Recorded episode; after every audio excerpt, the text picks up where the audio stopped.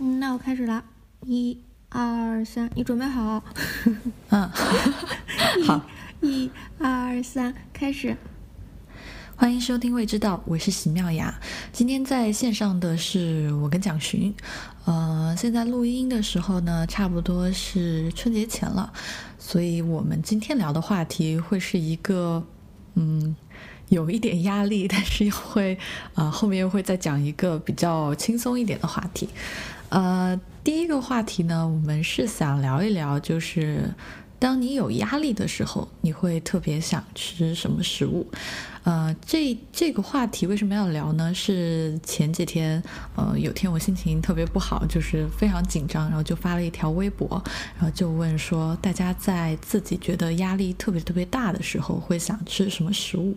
然后就收到了非常多的留言，啊，我觉得就是很多听众或者是读者的留言都很有趣。然后后来我也跟蒋勋说了，然后我们就决定，我们这一次呢，先来讲一讲就是这个话题，啊。那先问蒋寻吧，就是你自己压力特别大的时候，你会怎么去处理？我其实就是压力特别大的时候，会希望把痛苦溺死在食物里，就是这个是我的 人生格言。我就我带了压力大的时候会变得能吃，嗯，一般就是你知道。压力大的时候，你就会想要吃一点那种垃圾食品嘛，就是比如说什么薯片啊、巧克力啊，就这种很高能的食物，然后就马上把你，就是 像你这样像吹气球一样，就马上把你吹得开心起来嘛，就是大概类似的感觉，嗯，或者是吃一顿特别好的，我觉得也行，就是去下个馆子啊什么的。哎，我的问题是，如果你吃了那一顿特别好的食物，你是会觉得？精神一下就放松下来了，或者说整个心情被转变了，还是呃，就是紧张的情绪会延续下去，呃，就就是靠吃更多来弥补。嗯，我觉得是，如果你 take 时间，就是如果你真的是花了时间出去，就在你压力特别大的时候，通常情况下是你没有时间的时候嘛。然后如果你真的是花了时间出去，然后给自己了一个很好的享受。那个情况下，其实你的那个压力是会被缓解掉的。通常情况下，我这么做是会被缓解掉的，因为我是一个在焦虑的情况下非常难以做事情的人。我通常如果压力特别大的时候，我会把我自己所有的就是娱乐或者是嗯生活当中有意思的事情全部都切断，就是比如说。你压力大的时候，肯定是你手头上有一个非常需要你紧急处理的事情嘛。我我一般就是会觉得那个事情没有处理完之前，我就没有权利做任何其他事。这种时候才会让我觉得压力特别大。如果这个时候我花时间去做了一件别的事，我就会觉得那是特别奢侈的享受。就是，嗯，所以如果如果那种情况下还吃了一顿好的，我就觉得特别开心，是不是？嗯嗯嗯，我现我到现在我还记得我小时候嘛，就是就是当时学校里有一个嗯英语老师，就在小学二年级的时候就开始选那个苗子，就想大了以后送去那个参加英语竞赛。然后当时全班就选了三个小孩，然后我就是其中一个。因为我们太小了，所以当时去参加英语竞赛的小孩儿就是都比我们大，然后底子也比我们好，所以我就觉得我去那里就是。侮辱自己智力了，你知道吗？然后等到英语竞赛考试的前一天，你整个人已经就是紧张到不行了，因为你知道，你明明知道你比其他人差，然后你还得去考，然后我就觉得很痛苦，我就把自己窝在家里面看书嘛。结果呢，就是天公作美，停电了，就没办法复习了。然后我爸我妈就说：“哎呀，既然都停电了，就是因为我压力大的时候，我就很痛苦，我就跟我爸妈撒娇，我就哭嘛，我就说压力实在太大了，看不下去书，明天不想去考了。然后我爸妈就说：哎，算了，都已经停电了，别看书了，我们带你出去吃顿好的。然后他们就打车带我出去吃了一顿牛排，然后就特别高兴。回来以后就把看书的事情都忘了，睡了一个特别好的觉。第二天去了考场，还是没听懂啊，但是老师特别温柔，老师就说：你要是没有办法回答我，你就用手指呀。”好呀，结果我就瞎蒙嘛，他就看着我，然后他就说：“你跟我说说这是什么，那是什么。”然后我就听得懂 “What's this? What's that?” 然后我就瞎指，指完了以后回去，因为五颗星的满分嘛，他给了我四颗星。我妈还挺高兴，说：“哎呀，你没白学。”其其实我真的是一句在考场上都没听懂。好吧，哎呀，就是考英语确实就听不懂的时候，真的是特别的尴尬。其实整个听下来，就是你是一个特别容易被食物或者是好吃的东西就改变你状态的人。那我跟你其实是不太。一样的，就是完全相反。嗯，首先我自己性格是那种很容易给自己压力的人。如果有一件什么事情没有解决，这件事情就会长期的、持续的压在我的心头。就是当我真正觉得压力特别大的时候，我是几乎没有办法吃东西的，因为。我的心理状况会影响我的胃，然后就如果我有一段时间特别特别瘦，那很有可能就是因为我胃不好。但我胃当就是有可能是吃坏了，但是还有一种状况就是精神压力特别大的时候，呃，一般在这种情况下呢。嗯，我就会比较偏向于去吃一些清淡一点的。在微博里面也有读者留言说，就是他会说吃清淡的，比如说吃鸡，他就说就吃海南鸡饭，因为清淡可以配一碗鸡汤，很舒服。呃，我跟他就是这一点就比较像。呃，我自己呢，如果是这种完全没有食欲的时候，我会倾向于去吃日本料理。因为我喜欢吃鱼啊，同时整个日料的风格都是很清淡的，所以这个时候我还能稍微多吃一点，所以这是我压力的一种情况。那还有另外一种情况，就是你刚才说的，就是你特别想要去吃高热量的，就是吃很多的垃圾食品。嗯，我一般会在就是嗯特别忙碌，就是这个忙碌不是说他给你的。精神造成了很多的压力，而是可能你就是没有时间，你一直在工作，然后这会儿完全就是很大程度上是身体上的疲惫。那这个时候我可能就比较需要，就你刚刚说的垃圾食品，而且特别是如果再回家喝一杯酒，那就 就特别想各种垃圾食品都吃起来。嗯，我就是薯片，就是是特别解压的。呃，就有一个读者在我的微博下面说，就是薯片特别解压。他是说，就是吃薯片的时候，听到那个咔嚓的声音，就会觉得整个心情就特别的放松。就这一点，我是特别同意的。就是。薯片一定要够脆，就是，嗯，然后吃的时候其实不一定它味道有多好吧，但是真的就是你牙齿和你耳朵的那个感受力会让你觉得真的有放松的感觉，所以这个时候我就会吃垃圾食品。然后还有就是，呃，我的垃圾食品除了薯片，还有，嗯，兔头。你不要在大过年的节骨眼上馋我嘛！真是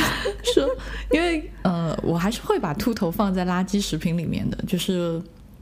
我在北京发现一家很好吃的兔头嘛，但是它确实也是比较咸，嗯，比较辣，呃，也偏油，所以它整个的风格都是这种重油重辣的风格。嗯，但是吃下来就是特别的爽，就是你。即使你再累再疲惫，然后你都会很想要吃这个东西。嗯，然后啊，呃，这个是我自己。啊，另外就是还有读者在我们的那个微博下面就是说，他说他总结的是重油、重盐、重糖，比如说梅花叉烧肉加上发白的豚骨汤加拉面，这是第一种选择。这么奢侈。然后第二个选择是放好多好多 cheese 的意面或者肉酱饭。第三个选择是，如果什么都没有，就烤吐司片，加一层层厚厚的花生酱，再加一层芝麻。哦，花生酱加一层芝麻。嗯，我我觉得他这样活着不不会真的有压力的。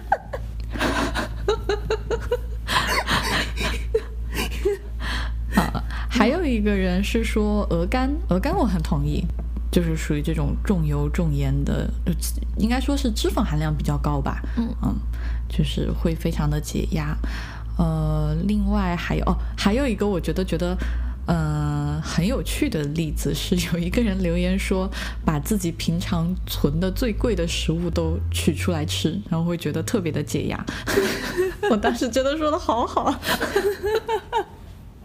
因为我前两天在看一本书嘛，就在看那个一个美国的美食作家跟他的摄影师先生写了一本书叫《Flavor Bible》，然后那个《The Flavor Bible》其实就是采访了美国基本上就是现在嗯前沿数数一数二的 chef，就嗯首屈一指的十来位 chef，然后他们就在讨论说那个就是。嗯，什么是好的味道？然后什么是好的 cooking？嗯，然后最后一个就是他们讨论了说，就是各种食材的搭配，因为西餐里比较讲究这种搭配嘛，所以他们就想要做一个穷尽所有搭配的索引，所以他们就做了，嗯，一个那种就是类似于，嗯。就是 Bible 一样的东西，对，一个像一个像 Wikipedia 一样的东西，就是说，比如说 Apple 配 banana，然后 Apple 配什么，呃，cardamom，然后 Apple 配什么什么，然后就从 A 到 Z 所有的这种就是可以搭配起来 flavor，他们都给了一个指引。那本书其实还就是对于热爱烹饪的人还其实挺挺好看的，它的前面的小。就是小半部分基本上就是在讲理论嘛，其中有一有一部分就是提到一个很好玩的 theory，他就说人的大脑会在吃东西的时候给我们指引。那嗯，其实我们吃的东西就是远远要比食物本身复杂的多，所以他讲说人会喜欢吃那些比较柔软的东西的时候，就是。对人类来讲，这些东西是象征着 comfort，就是比如说像是那个类似于母乳一样的东西，就好比说是，呃，他说的是他呃，他说的是那个 potato puree，就是那种软软的，然后像就是土豆泥呀，他说像这种东西，基本上就是你不需要咀嚼，然后下去以后就会有很。呃，很多的那种饱腹感的东西，基本上对我们来说意味着 comfort。然后他说那种另外一种就是非常 crispy，然后就是非常脆，然后嚼起来给我们带给我们很多声响，像 popcorn 或者是就是薯片这样的食物，对人类来讲就意味着放，就是就是意味着快乐，就是欢快。然后他就讲说，因为就是人在长大的这个过程当中。就是小孩子，就是你作为一个 child，你需要的是 comfort，然后你作为一个 adult，你需要的是放。所以人会随着自己就是越长越大，就会就是就会越来越能够享受更加就是脆的食物，因为你大了之后，你就更能够就是取悦自己嘛。然后我就觉得，就是你讲这个事情的时候，我突然一下想到他这个 theory，就是其实就压力大的时候，你是如果是就是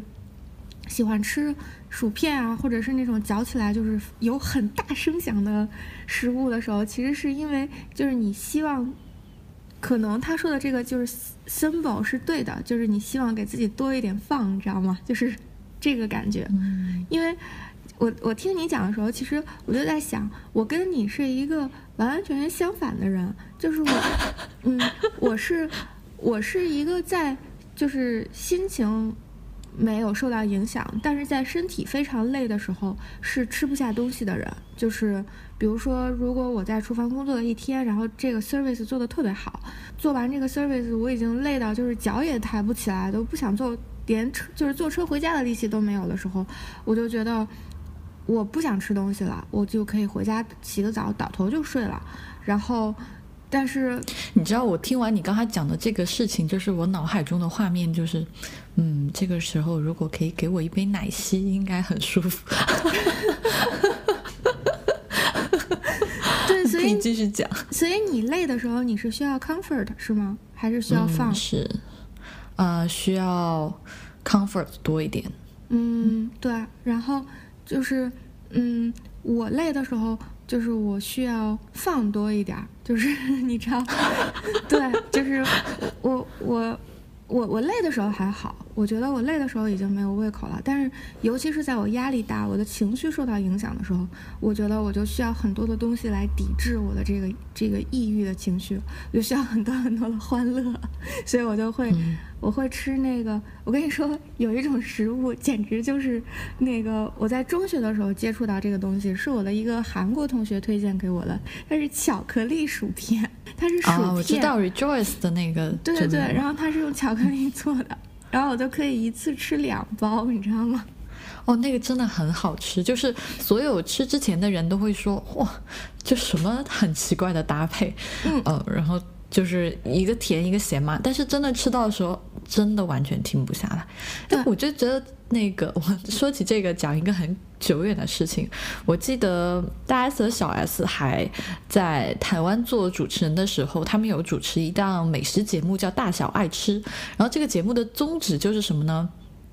当然他们会找那个明星过来采访，就是一边采访，然后一边啊做美食，就是是这样的东西。但是他们每一期都会有一个他们大小 S 的实验室，就是他们小时候的一些对于美食的概念，或者是一直一直以来自己有一个想要把这几个食物融合在一起的这种想法，他们都会。在实验室里面去实现，然后我就记得印象很深的一期，就是把就是那个大 S 就讲，他一直很想让巧克力入菜，就是他想用什么巧克力炒空心菜，然后还有巧克力做什么，我已经不太记得，但是我就记得他们当时好像是炒了一个空心菜，然后就觉得想象中会很难吃，但是就吃一吃觉得哎也还好，就也还挺和谐的，就是可能我们在平时。对，哇，说的好像是啊，但也有可能我记忆错误，但是反正就肯定有一个巧克力入这种热菜的菜式。那我是觉得，其实，在中式的菜肴里面，巧克力是几乎没有被用在这种热菜里面的，就是都是以甜品的方式出现。但其实，在墨西哥，我记得就有挺多这个巧克力入菜的。这个菜式的，对，嗯，我自己后来吃完，我也觉得其实还挺和谐的，就是那个度单，就是度，还有就是你选的巧克力的品类，呃，以及搭配的这个肉类或蔬菜，就你讲究一点，它会让你的菜有一些啊不一样的层次感。就是我觉得薯片跟巧克力搭配，就也是属于有一点，就看起来特别，嗯。对，但是其实我们在想，比如说我们讲海盐的那个冰激凌特别好吃，也是就是一个看起来嗯不可能的体验，然后把它变成美食。其实只要你把那个度把握好，它也是可以好吃的。哎，你你说的这个，我跟你说，我觉得这个就跟出场方式有关系，就是因因为比如说如果。同一个男生哦，就他在你生命当中的出场方式，会对你对他的那个 first impression 影响特别大。就比如说，你跟他是相亲当中见的第一面，和你跟他是在。旅途旅途当中见的第一面，就会影响到后面你跟他交往的质量。就比如说，如果你是跟他在相亲当中见的第一面，你们可能就不会见第二面了。但是如果你是跟他在旅行当中见的第一面，就非常有可能你跟他就成为恋人了。就因为那个场景不一样，浪漫的程度也不一样，所以那个 first introduction 是特别重要的。就一个异域的食物，当他被 introduce 到另外一个国家的时候，他以什么样的面貌呈现，会影响那个国。国家的人对它的 perception 长就是非常长的时间，就它传到中国来是作为一个甜品出现的。等到比如说大家都非常普遍的认为巧克力只能在甜品当中出现的时候，如果你跟他说是一个咸的的食物的话，他就会非常的难以接受，就跟那个就跟外国人接受不了番茄要加糖这件事情一样。对对 对，每次跟外国人讲，就说我们有一道菜是那个番茄加糖肉。外国人都非常奇怪的看着我，就真的会，就是没有吃过皮蛋的人对皮蛋的那个印象，差不多就可以用在番茄加糖的那个例子里面。对对对对对啊，我觉得你说的对的，嗯，只是哎，你讲到这件事情，我又在想，就是你刚才讲的时候，其实我就想补充，就是你说你看那本书在做一个类似于 Bible 一样的，就是说啊，比如说苹果可以跟香蕉搭配，或者苹果跟柿子搭配，就类似的啊。嗯，但是我其实一直有一个想法，就是这种组合，当我们比如说这个国家有这个菜式，我们常见的它是比如说苹果加梨，然后就这样的呈现，这我们把它列举出来。那我总觉得这种方式，嗯，它是一个类似于字典，你可以去查文献，但是总觉得它在对你创造新的菜式的时候，对你的创意，嗯。我是觉得没有那么大的帮助，或者某一种程度上，如果你是一个因循守旧的人，可能还会限制你的创作。嗯，就是你说我就是，比如说，如果我是一个非常有规则意识的人，我就会按照那个 Bible follow 它，然后不会有自己的想法。就这件事情，就好像就举一反三，就是比如说，嗯，如果一个年轻人，他可能之前没有什么美食的根基，嗯，他可能就去蓝翔学了厨师，然后这个蓝翔的嗯。教科书就跟他讲说，OK，这个水煮牛肉、鱼香肉丝就是这么搭配的，就是就是要不是五五十克的油、三克的盐，然后你就这么做就好了，嗯，然后他出来也就这么做，就大家就一直这么做。我我不是说这样不好，但是我是觉得真正有创造性的厨师，就是他是不会让自己局限在这中间的，就是他不会想说，哦，OK，这个苹果跟梨在一起永远都是对的。那可能我会想说。为什么苹果不能跟黄瓜在一起？就是 你知道这，嗯嗯，我懂你的意思，嗯嗯嗯。那个其实是这样的，他们写这个 Flavor Bible 的那个 background，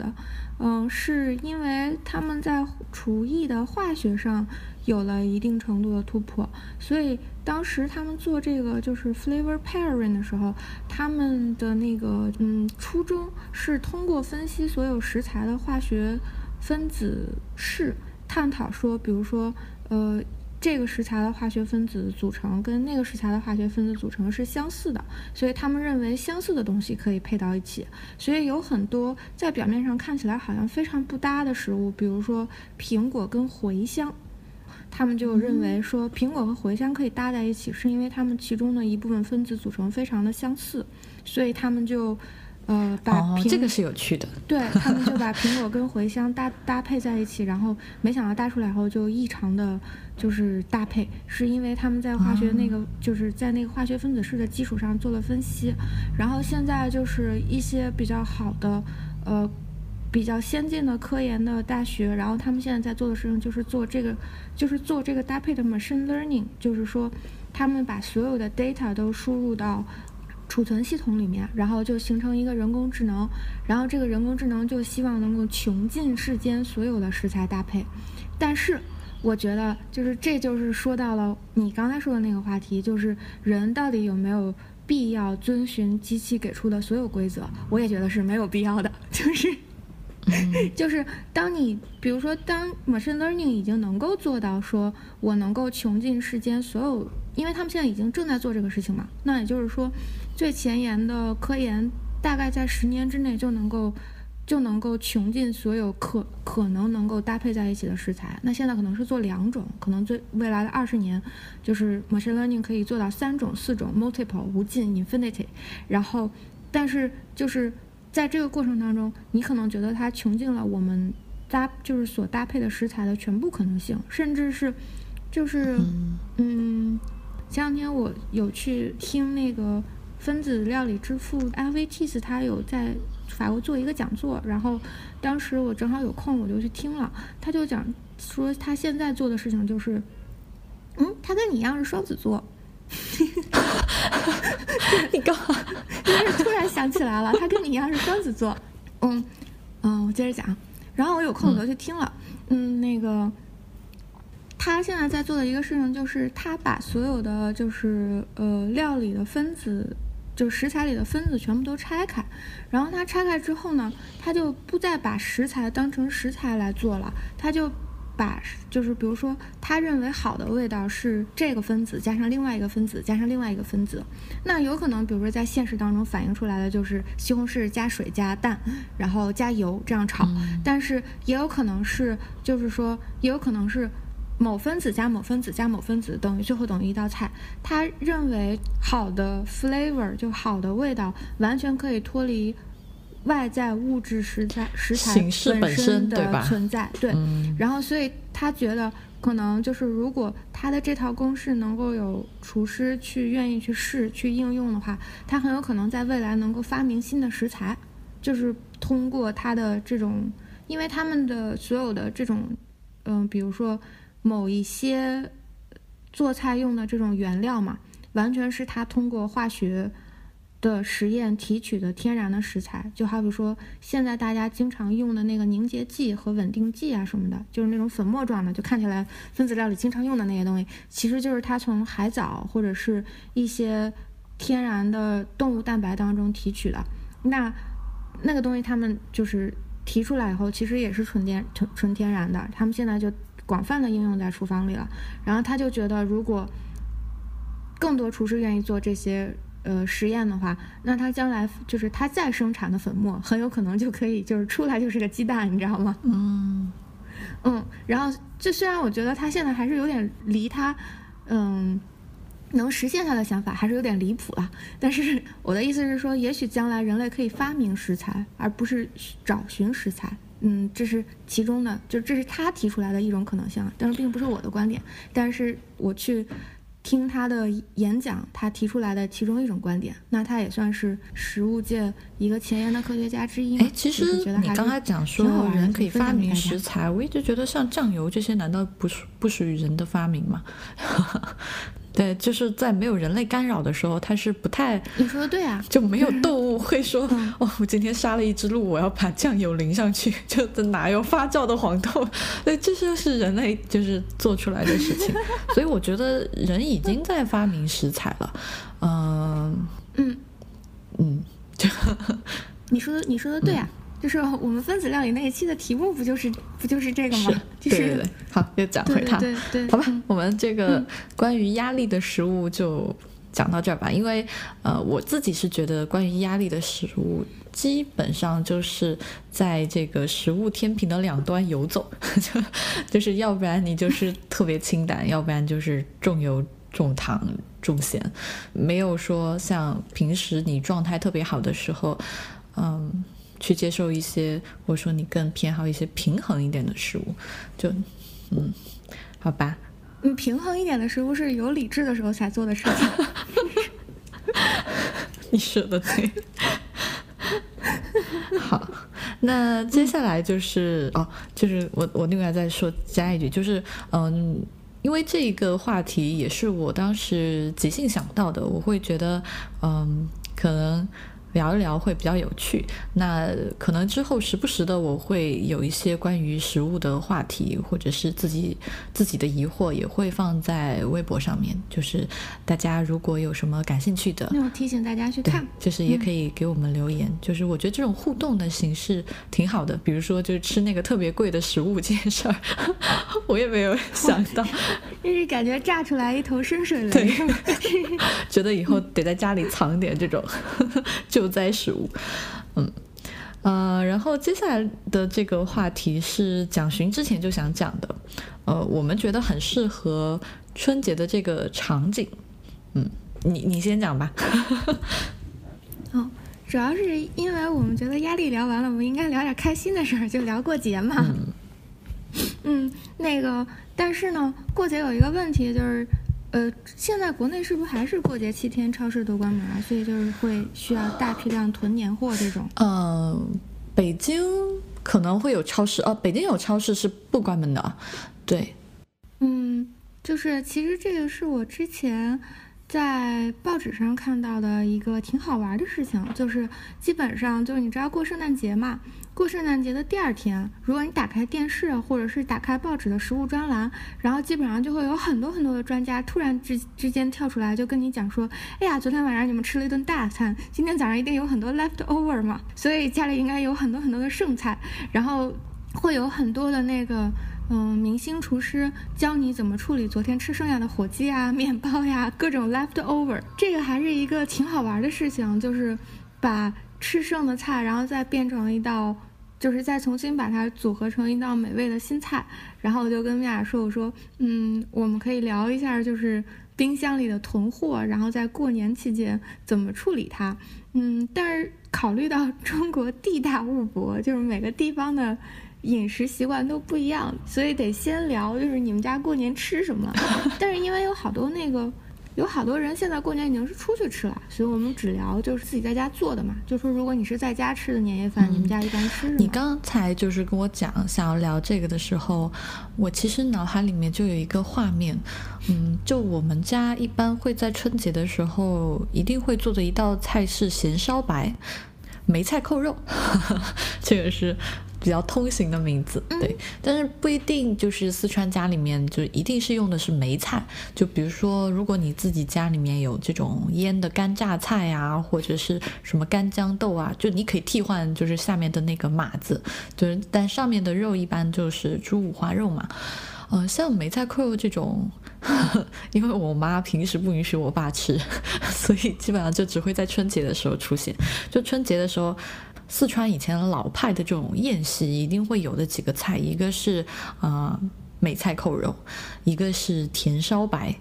嗯，还有一个就是甜烧白是用什么做的？甜烧白也是猪五花，然后它里面呃老式的会卷那种炒的翻炒的这个甜甜面沙糯米不是甜面沙，或者是现在就是一般包这个豆沙比较多，然后在下面。就是该铺，比如说原来就咸烧白铺榨菜的地方，然后铺上糯米，对，有一点点八宝饭的意思啊，嗯嗯，反正就是蒸的时候，那个猪油的油脂会滴到那个糯米上面去，会非常非常好吃。所以既一个甜一个咸，然后还有一个菜就是会有一个叫烩三鲜，三鲜就是用那个墨鱼鸡汤，然后熬个底，然后就是把这个什么呃。竹笋啊，呃，青笋啊，还有肉丸子啊，很多很多的这种鲜味的东西，就是汇成一锅。然后一般就这这三样。就是处理剩菜的话，刚刚我就讲说，你讲的时候，我脑子里的画面就是那个咸烧白的榨菜，就是因为那个。你不可能在宴席上能够吃完所有的榨菜，就是或者你能吃完所有的梅菜。那一般呢，就是这个梅菜都是会剩下来的。就我非常非常喜欢，就是因为那个烧白在蒸的时候，它那个猪油的油脂会滴到那个。榨菜上嘛，然后你第二天再复蒸一下，其实你几乎不用再吃别的菜，你就吃下面那个梅干菜，就是可以配一碗米饭，哇，那个真的超享受。所以你刚才讲到剩菜的时候，我第一个就想到这个。我不知道你们那边吃什么，嗯，我们家吃火锅嘛，就是我们家随我爸的呃乡俗过嘛，就是是广西菜，然后广西的话一般就是我我们也是就是。围桌打边炉嘛，就是吃，跟其实跟广东挺像的，但是我们我们不是清水打的，我们是熬骨汤，就是每次过节的时候，嗯，我爸都会熬一大锅那个排骨汤，就只有骨头的排骨汤，把那个排骨汤熬的就是有一点点发白，嗯，平时也没有其他的呃材料。然后就是因为好的，你知道新鲜的好的猪骨，你其实熬汤的时候，什么八角、香葱、大料什么都不需要，姜也不需要。我爸真的就是熬一锅纯的排骨汤，嗯呃，然后广西的那个就是呃火锅的蘸料跟四川还有北京的也很不一样，我们是那个呃小葱炒酱油，然后加一点点辣椒酱，嗯就是因为桂林不是有剁椒嘛，就是广西有剁椒。然后，所以我我们家的蘸料其实就是，呃，很简单的，就是，呃，酱油水加香葱跟那个一些辣椒，跟一些那个剁椒的辣椒酱，这个酱下去很好吃。对，跟嗯对下去蘸那个火锅吃。然后因为嗯，广西那边还是有挺多蔬菜的，所以冬天打边炉的话，其实也有很多的那个就是呃新鲜的绿色的蔬菜，尤其是。就是家里有很多那个空心菜啊，或者是，嗯，还有，好像还有不少豆制品。嗯，其实我们反而是吃吃肉啊什么的非常少。就我爸还会切萝卜片儿啊，少少烫一些百叶，或者是就是有一些动物内脏。但是其实下羊肉、牛肉什么的，在广西的火锅里反而不多见。嗯，我会觉得说，呃。北京是重牛羊肉嘛，然后基本上你吃四川火锅，我觉得如果你没有吃内脏的话，你就是可惜了。但是广西的火锅就是主要是以，呃各种各样的根茎类的蔬菜跟呃一些跟动物没什么关系的东西在打，就是在打边炉，你知道吗？就是都是蔬菜啊什么的，嗯，所以第二天早上起来就会剩下一锅那个排骨汤，然后我爸一般。煮面条，对，或者是烫饭，就是啊，烫饭很好吃。嗯，我爸一般会再下一些青菜下去，然后呃，把第头一天晚上，因为打边炉它还是会煮一锅火，就是一锅米饭的。可是基本上头一天晚上吃火锅就没有人吃米饭嘛。但是第二天就有剩下的米饭，我爸就会把米饭剩到排骨汤里，然后自己就是调一点味道，或者是嗯。我们家还有一道剩饭的菜是，我我我这个梗已经讲了好多遍了，就是我我爸出名的那那口锅嘛，就那口锅不是做汽锅鸡，然后每年到嗯每年到年年余节庆，然后反正生辰、淡淡末什么的都，哎呀这成语用的不太好，就是 反正每年到重要的日子，对对对对，每年到年余节庆的时候，我爸都会做那个汽锅鸡，嗯，那个汽锅鸡剩下的鸡汤。就一般都喝不掉，嗯，然后我爸就会超爱吃鸡汤饭，对对对，人生巅峰，对，因为精华其实都在那个鸡汤里，就是你知道，我们家那个鸡汤是不用放冰箱的，就是不是说不用放冰箱。啊，我知道，就是一般老年人会把它煮滚以后，就放在室温里面，会再放。呃，不是不是，就是一般你那个鸡汤里面，如果是那个就是胶原蛋白特别多的话，你不是放在冰箱里，它就会结成那个鸡冻嘛。对。就是或者是骨头什么也会结成肉冻什么的。就是我们家那个鸡汤是在常温下就能结成鸡冻的，你知道吗？就是，就是因为鸡一般都是挑特别好的，那个就是土鸡、走地鸡。嗯，所以那个那个鸡汤真的是超级超级的棒，就是第二天早上起来，尤其是它一般会在就是蒸鸡的那个呃锅底铺一些广西老家产的那种野生香菇，但是那个野生香菇头一天晚上吃鸡你就不记得吃了嘛，可是第二天就是香菇，然后配着那个鸡汤泡饭，真的是特别特别好吃的食物，嗯嗯。我是很喜欢吃泡饭这种东西，就如果我没有长胖的压力，我应该每天都可以吃泡饭吧。因为我小时候其实大概，嗯，如果妈妈没有时间做饭的话，她都会给我煮一碗烫饭，就泡饭，其实就剩米饭，然后加在汤里面煮滚。有一个配方，我觉得可以跟大家说一下，因为我从小吃到大，就是哦，现在想想我都 好想吃。就是这个也算扫冰箱的一种，就是因为如果你是节日的话，家里冰箱里面会买很多东西，但可能都吃不完。然后有有几种食材，因为它在冰箱里面放的时间会比绿叶蔬菜啊什么放的久。就第一个是鸡蛋，然后第二个是番茄，第三个是黄瓜。嗯，做那个烫饭的基础呢，就是可能如果你一个人的话，就你打两个鸡蛋，然后把它打散。古早年间，我妈会用猪油去煎那个，就是把这个鸡蛋炒香。就你就跟，呃，炒鸡蛋一样去炒。就是你首先还是一定要打散的，不是就是一整个下去去煎。就是你把它打散以后，用猪油把它煎香，就一定要煎到那个蛋有一点点焦黄的状态。焦。对，然后这个时候你。放那个热水进去，然后大火煮滚，因为汤就会变白嘛。然后你再加番茄，然后把番茄就是熬到一定要熬到它有点软，就是那个番茄的香味已经对，就是到汤里面，嗯，然后这个时候你再加剩的米饭。丢进去煮。如果你喜欢吃软一点的黄瓜，你就是这个时候你也可以同时加黄瓜。如果你喜欢吃脆一点的，你就最后起锅之前加，都就都可以。就是黄瓜切片切丝都可以。你妈妈会不会把黄瓜丁切的小小的？啊，不会，我妈一般比较粗放，就是切片。哦。嗯，因为就是最后的那个黄瓜，其实它就是提供。嗯，清香味儿嘛，就如果你最后起锅的时候再撒一把葱，啊，这个烫饭真的是，就任何时候，就如果家里没有什么吃的，然后有这三样东西，就是我都会想要做一碗汤饭，我真的觉得很好，很好吃。哦，如果是夏天的话，如果是夏天的话，可以把黄瓜换成丝瓜。也会很好吃，因为夏天的丝瓜特别的甜。就是说，最后的这个绿叶菜，就是这个绿色的菜是什么？是可以根据你的自己的喜好，你当然你换成茼蒿也行，你可以按照自己的喜好去搭配。但是前面的那个鸡蛋一定要煎到香，然后一定要大火煮到汤白，以及就番茄下去也要把味道煮出来，这个是必须的。你这就是西红柿打卤饭吗？其实你说的，哎，但是打卤饭好像也不太一样吧？打卤饭是鸡蛋要因为有西红柿，因有西红柿打卤面嘛，你这就是西红柿打卤饭嘛？其实也也是一个道理，反正就鸡蛋和番茄就可以有很多种组合。就这个一般我清冰箱的时候就会有这个。其实，在各种就你刚刚讲到火锅里面加米饭这种，其实，嗯，我我妈妈从小就有一个观念，就是。如果吃什么红烧的菜啊，或者是清炖的菜啊，就是一般的人，比如说就是呃吃，比如说肉吃完了，比如说土豆烧排骨吃完了，或者说肉就只剩一两块就会倒掉。但是可能因为我们家穷，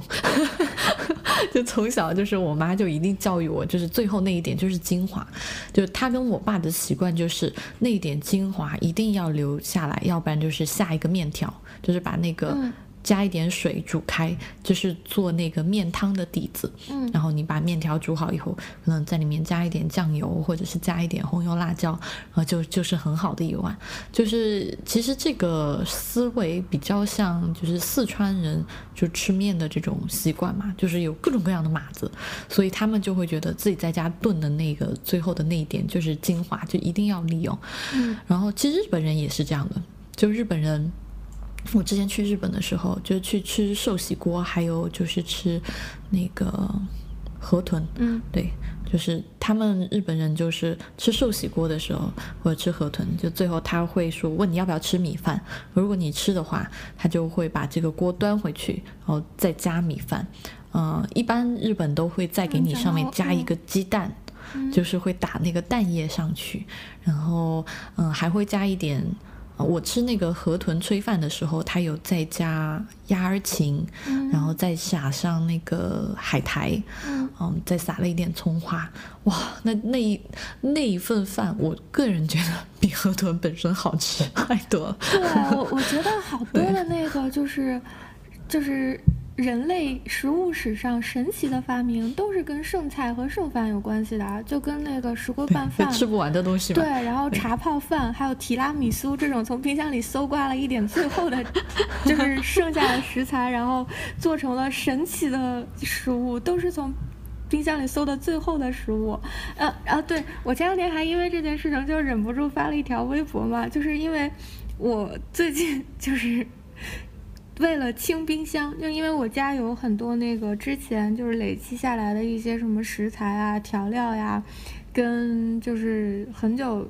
可能我平时放在冰箱冰箱的最底部，我已经不记得的一些就是调料什么的，比如说好长时间之前买的芒果酱呀什么的，这种。然后我就为了清冰箱，我就控制自己买菜的欲望，我就看冰箱里头最后还剩下什么。然后我就想说，比如说我我之前还剩下一些那个 sun dried tomato，然后我就想说，嗯，这个东西如果再不吃的话，就要拖到明年了。就是，嗯，所以我就去那个超市买了很多那个，就是我就去超市买了几个那个，就是专门做。意大利版番茄打卤面的番茄，然后就加上蒜油跟那个呃百里香，把它炒成了一大罐番茄酱，然后就就着那个番茄酱里面下各种各样的那个冰箱里的剩菜，加上那个 sun dry tomato，然后就每天给自己做好吃的意大利面。然后就是因为你知道自己做的番茄酱就会比外面买的要香很多嘛，就是因为它也新鲜很多。然后就那天，就是有一天。有一天，我看到冰箱里还剩下一罐猪油，就之前我可能是炸那个就是五花肉剩下的猪油嘛，我就突发奇想拿那个猪油出来，我忘记我炒了一个什么东西，反正就是平常我炒那个东西我会用橄榄油，但是我那天因为实在太想把那罐猪油用掉了，何必这么逼自己？然后我就我就把那个我就把那个猪油拿出来炒了另外一个菜，结呃结果那个菜就。意外的好吃，就是因为猪油有肉香嘛。然后那道菜好像是一个纯素菜，我已经不记得是什么了。但是 就是感动到我，就是自己差点把自己感动哭。然后我就想起那个，嗯，我就想起那个法国那个电影嘛，就让让雷诺演过一个电影叫就是《Gomla Chef》，然后他就。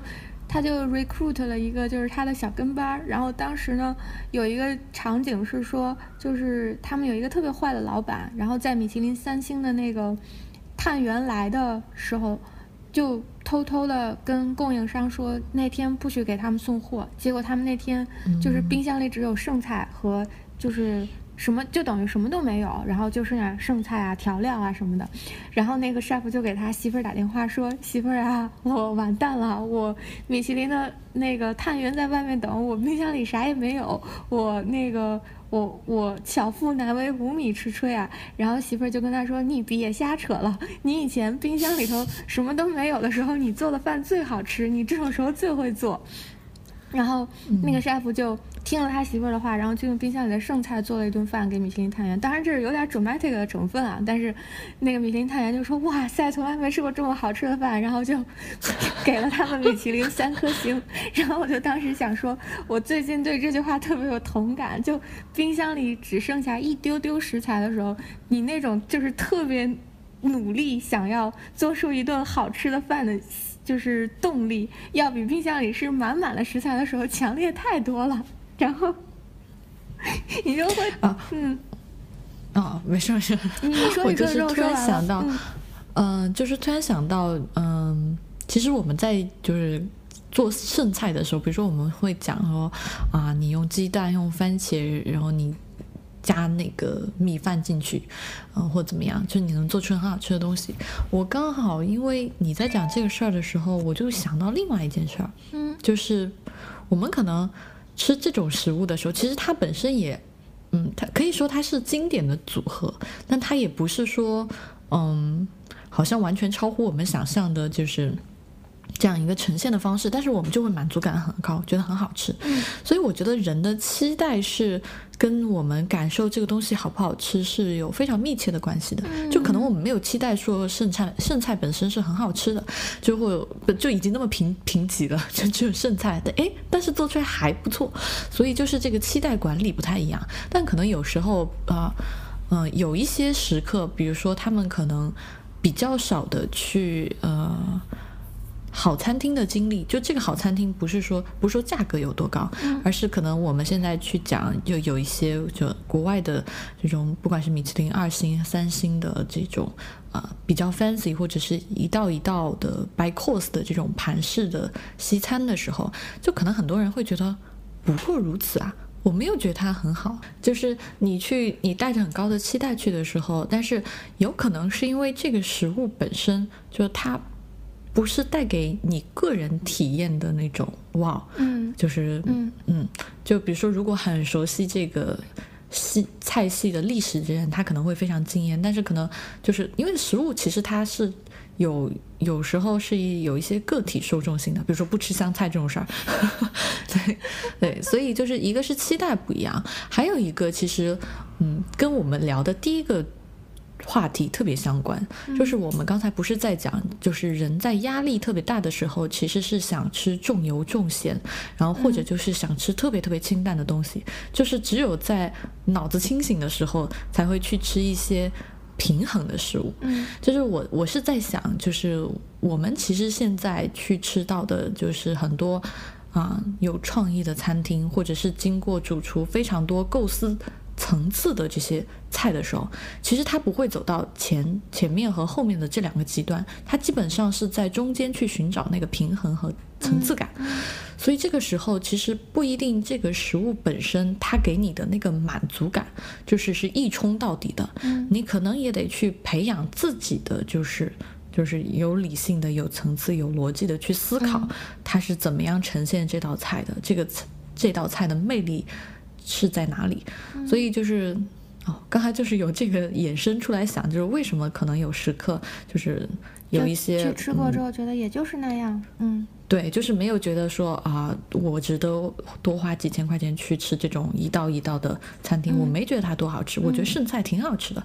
就是只是这样发散出去的一个想法。我我们去年你继续讲，我们去年在录榜单的时候，莫老师不就说了这个事情，就是因为那年他们不是去日本吃了很多有名的那个三星日本料理嘛，可是就是莫老师跟雨前去的时候，他回来他就讲说，因为我觉得我付出的那个价钱，我就应该吃到那样的品质。所以他那一次就一间日本餐厅都没有推荐嘛，就是我们通常吃到惊艳的食物，就是觉得占到便宜的时候嘛，就是，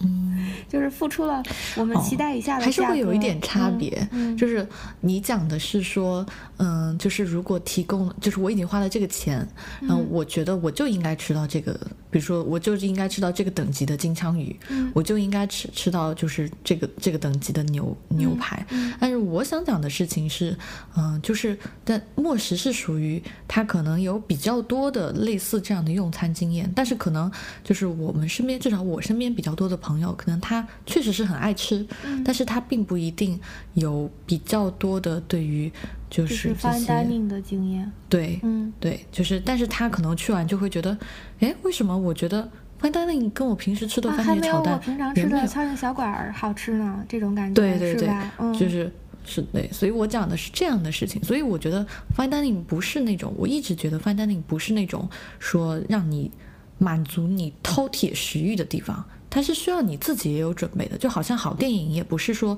就是的美国的这种好莱坞打戏，就是每每十分钟、每五分钟要出来一个梗，要刺激你，就是让你的这个嗯直接的欲望被刺激到。我觉得 fine dining 的也不是这样的，就是它也不是重油重咸，就一口下去就要让你觉得哇好满足，我我今天可以了。其实所有的这些嗯。主厨或者是导演或者是创作者花了很多很多心思去呈现的一个作品，如果他在业界就是大家都认为他是好的，其实他不是这种很直接的，他可能需要你也去做一些准备，然后你才能够体会到他的好。但是这个体会到他的好的时候，你获得的这个快乐或者是快感是远远超过，比较持久的。对，嗯，就是就是这个是你啊。身体和就是你的智慧共同发挥作用，体会到的一种快感。你这个就是我觉得这是无可比拟的。你这个就是那个桑德尔的高级的快乐和低级的快乐嘛？就是他不是原来在哈佛讲公开课嘛？他讲那个，是是是。他讲那个公开课的时候，他就说，就是人的快乐有高级的快乐跟跟就是跟低级的快乐。他说，呃，如果我今晚上问你回家会看哪个动画，就是会看哪一个。东西来度过你的闲哪一部作品会度过你的闲余时间？他就问他说：“我打赌就是可能百分之八十以上的学生今天晚上回家都会去看《Simpsons》，但是呃，但是我们每个人大概在理智层面上都知道，就莎士比亚是一个更高级的，会带来更高级和更持久的愉悦感。但是因为它需要一种就是智力上持续的付出努力，那你可能就是会在。”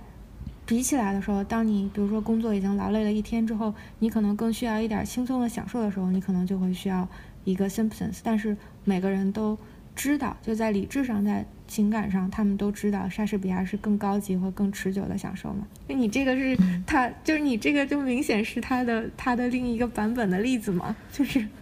对，就是我觉得关于高级享受和低级享受，就这种有很多的讨论，就是可能在其他的领域，比如说像文学啊，或者是。啊，我不知道雕塑或者类似这些领域，就大家好像是有一个共识的，但是其实，在饮食的领域，嗯。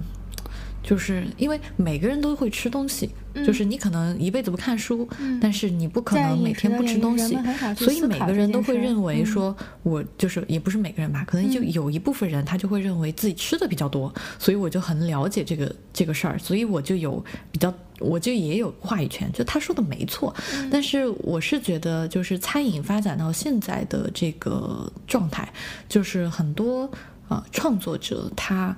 嗯。他是用一种对待艺术的方式，或者是站在一个餐饮发展史的方式再去做事情，调整自己的对料理。所以其实我我是觉得这样的创作也是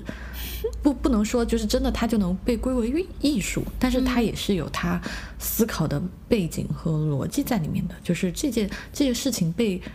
珍惜或者会被珍视是。很重要的一件事情，就是我们现在在讲，我们在国内可能去这种比较贵的西餐厅吃不到什么好东西。其实，可能很大程度上是，即使他做出来这个东西，他在这个市场也引不起足够，就或者说与他相符的这个共鸣客客人的反应或者是共鸣。所以，其实这个市场也是需要慢慢培育的。哎呀，好吧，有点啰嗦。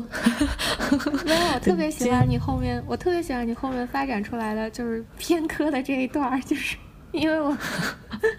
因为我觉得它特别好，就是它特别巧合的，就是印证了这个“美食”这个词的发明人，他是就是他特别好的印证了他的理论，就是因为你知道，我我们形容一个人就是。你知道形容一个人是美食爱好者，就他会享受美食，不是有很多很难的那个英语词汇嘛？其中有一个是 Epicurean，就是是就是讲说这个人非常的会吃，因为他形容一个人是 Epicurean，但是 Epicurean 其实是就是古希腊的一个哲学家嘛，就翻译成中文叫伊壁鸠鲁。然后伊壁鸠鲁是享乐主义的发明者，就是他是第一个提出享乐主义理论的人。然后他就是讲说人。最高尚的美德就是，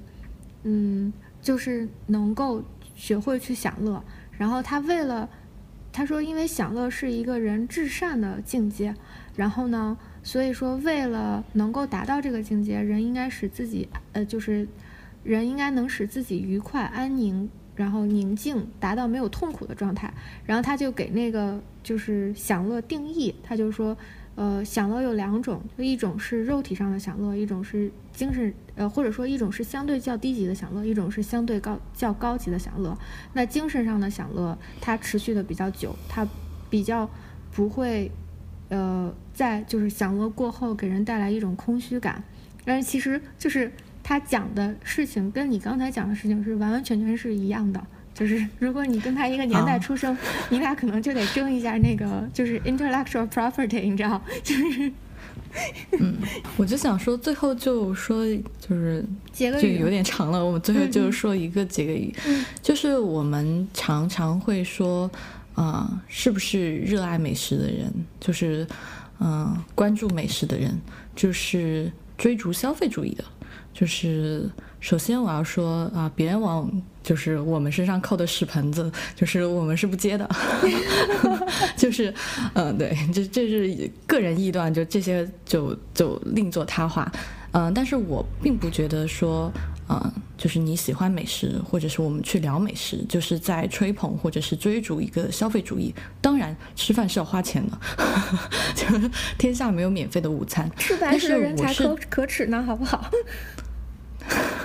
你说的对，就好像你你要去看电影，难道你不花钱去买电影票吗？就是你你不可能永远就是说你在电这个线上去下载免费的资源，然后你看完觉得哇好开心，我又省了钱，就不是这样的。你去获得任何人类的就是文明成果，你都是需要付费的，你都是需要去消费的。但是说呃你在消费任何东西的时候，不管你是付钱了还是没有付钱，你都需要有自己的判断，你都是要。就是如果你热爱它，你就需要去了解它背后的逻辑，你要有自己的思考，而不是这个东西给你带来就是一竿头的，就是我们刚才讲的这种及时的快乐，就是这种沉迷于中的这种享乐，就今朝有酒今朝醉的这种事情，就是所以我是觉得啊，我们聊美食并不就是，反正我是完全不承认我们在追逐消费主义这件事情，嗯，但是我是觉得嗯。培养一个正确的消费观，培养一个正确的呃去欣赏别人创造的这个价值，别人劳动的成果，是我们一直想要去强调的事情，好吧？嗯，好，那今天的节目就到这儿，希望大家能够在春节前听到我们这一期。嗯，如果大家想听什么，就是 anyway，就是你们还是可以跟我们讲，各种艾特知道呗，不对，各种艾特你吧。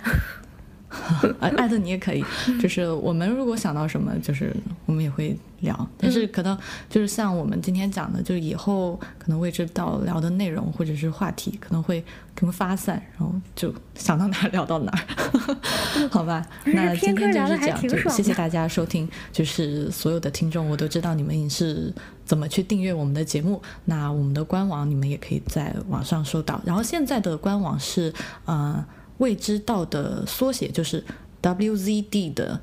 这个缩写就是三个字母 WZD 点 FM，就是官网就可以找到我们。然后其他的平台我们也是正常的更新。如果你原来就是在比如说 Podcast，就是 Apple 的 Podcast 上面订阅了，但是收不到更新的话，你就取消一次，重新搜索，然后再订阅，就应该是不会有任何的问题了。然后我们现在用的这个客户端，因为也是就我们跟博物志用的是一个嘛，但是可能有时候会有网络情况比较慢的时候，就是它。可能下载会速度稍微慢一点，但是它基本上